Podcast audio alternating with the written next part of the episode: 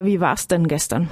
Das Glashaus, der Veranstaltungsraum des Glashauses im Rieselfeld, ist aus allen Nähten geplatzt. Es kamen längst nicht alle Personen in den Saal rein, die gerne zugehört hätten bei der Diskussionsveranstaltung. Es wurde dann außen noch vor dem Saal Boxen aufgestellt, so dass auch die Zuhörerinnen, die nicht mehr in den Saal gekommen sind, lauschen konnten. Es waren also bestimmt deutlich über 200 Personen anwesend. Diskutiert haben Rüdiger Engel vom Stadtplanungsamt und äh, der Dietenbach-Gegner und ehemalige OP-Kandidat Manfred Gröber.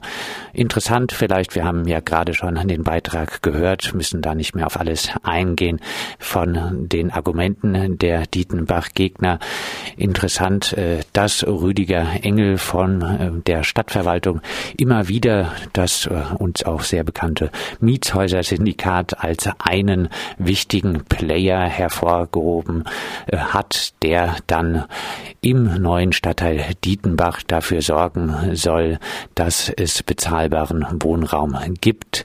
Immer wieder hat Rüdiger Engel hervorgehoben, dass es wichtig ist, wer da baut und äh, dass es nicht nur die 50 Prozent Quote geben soll, sondern auch Akteure wie das Studentenwerk dort bauen sollen, dass die Uniklinik dort bauen will, das auch schon äh, versprochen hat, das zu tun, dass auch Betriebe für ihre Arbeiterinnen dort bauen könnten.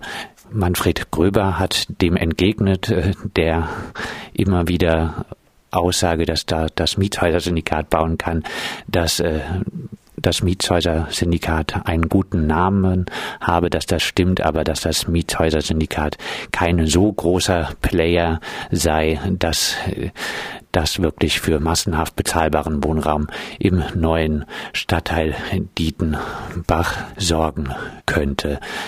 Ein Aspekt, um den es immer wieder ging, auch von Seite der Gegnerin, von Seiten von Manfred Gröber, der berechtigte Hinweis, dass man im Rieselfeld und in der Vauban auch mehr sozialen Wohnungsbau schaffen äh, wollte, dass äh, auch teilweise 50 Prozent sozialer Wohnungsbau dort entstehen sollte nach ursprünglichen Plänen, dann aber nach einigen Jahren dort kaum mehr was von übrig geblieben ist, grob 15 Prozent im Rieselfeld. Rüdiger Engel verteidigte sich, indem er sagte, dass da einfach Landesprogramme ausgelaufen äh, seien. Manfred Gröber entgegnete dem wiederum, dass einfach auch die Sozialbindungen äh, nicht so lange veranschlagt worden sind, da nur 15 Jahre das einfach der politische Wille damals gefehlt habe. Man hätte auch vorher schon 30 Jahre Sozialbindung machen können und damit mit dieser Aussage, denke ich, hat er recht.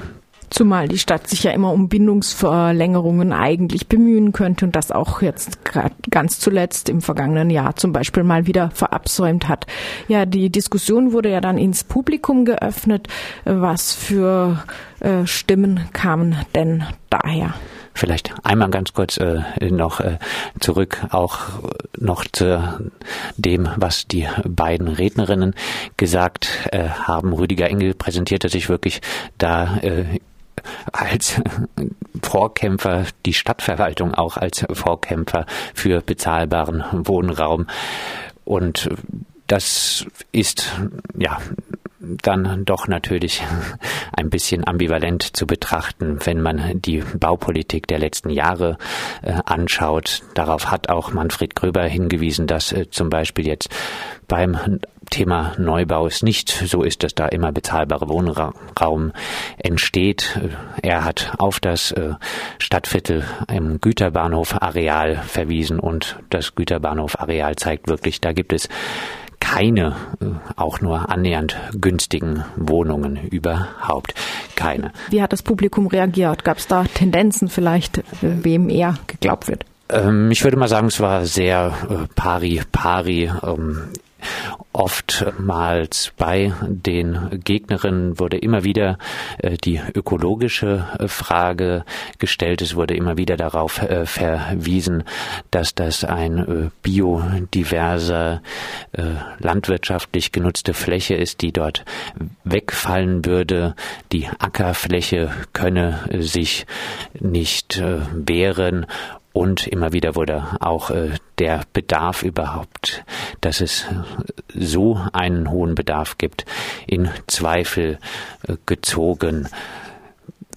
Es gab aber auch immer wieder Äußerungen, auch äh, von Rieselfelder Bürgerinnen und Bürgern, die gesagt haben, wir ähm, haben im Rieselfeld die Chance gehabt, äh, hier nach Freiburg zu ziehen.